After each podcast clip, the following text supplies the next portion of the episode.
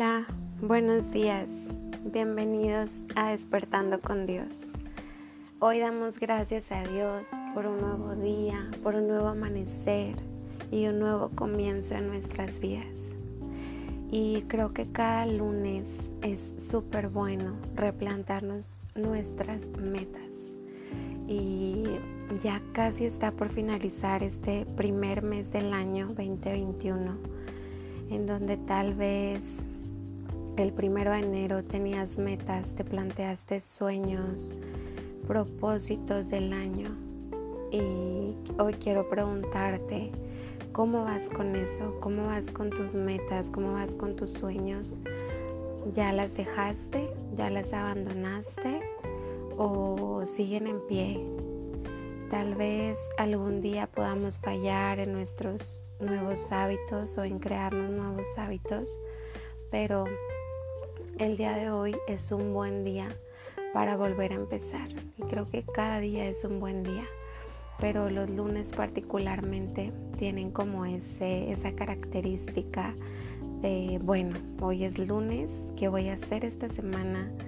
Eh, para cumplir esos sueños, para eh, acercarme un poquito más a mis metas y qué voy a hacer esta semana por mí y por los que me rodean.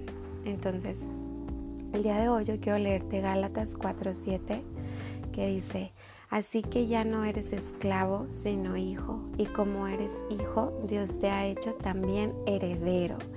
Y este versículo la verdad es que está bien claro.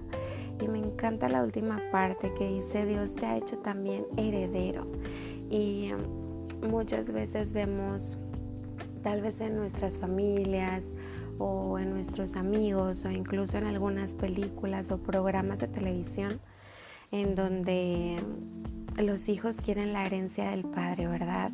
Tiene terrenos, tiene carros, camionetas, empresas, negocios y los hijos están como con los foquitos rojos bien alertas para quedarse con esa herencia y para y entonces dicen y cuando tenga esa herencia entonces yo voy a hacer esto y entonces esto ¿por qué? porque siempre el dinero es como nos llama la atención nos abre los ojos y nos y creemos que todo eso es suficiente pero aquí esta parte que nos habla sobre ser hijos de Dios y que al ser hijos de Dios somos herederos automáticamente. Cuando tú y yo pertenecemos a la, a la familia de Dios, cuando tú y yo aceptamos a Cristo en nuestro corazón y lo aceptamos como nuestro Rey y Salvador de nuestras vidas, automáticamente tú y yo somos herederos de Él. ¿Y qué heredamos? Simplemente heredamos a Él mismo, lo heredamos como nuestro Padre, como nuestro Padre protector que nos cuida, que nos protege de todo mal, de todo temor. Y además es un Padre lleno de amor y automáticamente heredamos su amor, sus cuidados e incluso cosas materiales. Automáticamente es es impresionante porque aquí en la tierra es como, bueno, pues a ver cuándo me dan mi herencia, a ver cuándo este se me hace, ¿verdad?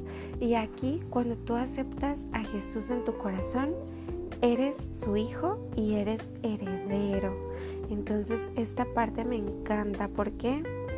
Porque ya no tienes por qué vivir como pobre, pobre del alma, pobre de espíritu, sino que nuestro Padre, nuestro papá, viene y nos completa, viene y nos llena de su herencia que es tan rica, que llena todo hueco, llena todo vacío de tu corazón y nos llena de gozo, nos llena de paz y nos inunda con su amor.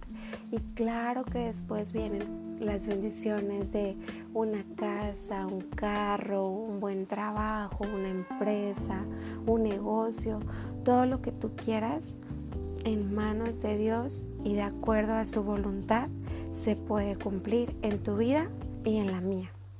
Pero lo más bonito es esto, que somos herederos, somos herederas de su amor y su fidelidad. Cada día sus misericordias están sobre nuestras vidas. Así es que yo te invito a replantar, replantearte esas metas, perdón, en tu vida y, y que puedas disfrutar de ser heredero de nuestro Padre Celestial.